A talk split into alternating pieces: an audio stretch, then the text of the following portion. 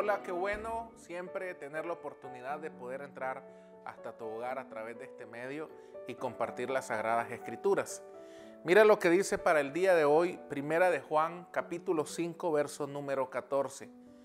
La palabra del Señor nos enseña lo siguiente, y esta es la confianza que tenemos en Él, que si pedimos alguna cosa conforme a su voluntad, Él nos oye.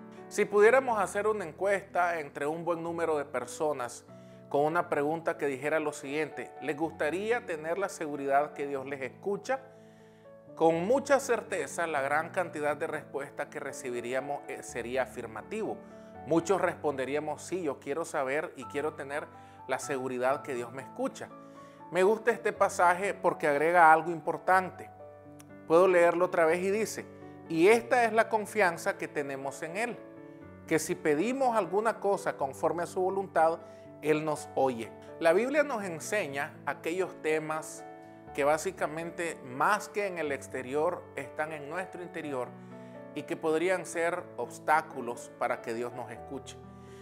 Con mucha seguridad, si tú lees las escrituras, vas a encontrar una gran variedad de circunstancias que afectan o que se pueden volver un impedimento en nuestra comunicación con el Señor.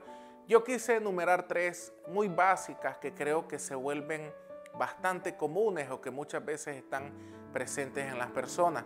Y la primera tiene que ver con el odio o la falta de perdón.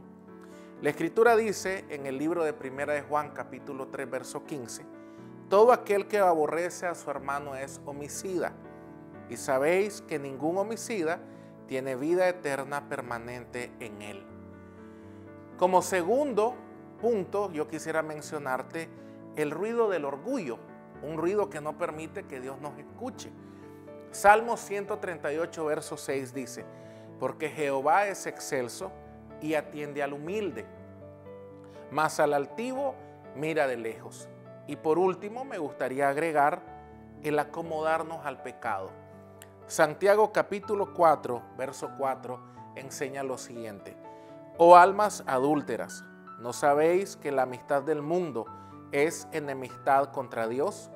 Cualquiera, pues, que quiera ser amigo del mundo, se constituye enemigo de Dios. Creo que es muy importante y vital que en este tiempo tú y yo nos esforcemos por asegurarnos que podemos presentarnos delante del Señor sin ningún ruido que impida que Él nos escuche, ya sean los que mencioné o ya sean todos aquellos que las escrituras contienen que te aseguro que si tú tomas el tiempo para estudiarla, los vas a encontrar.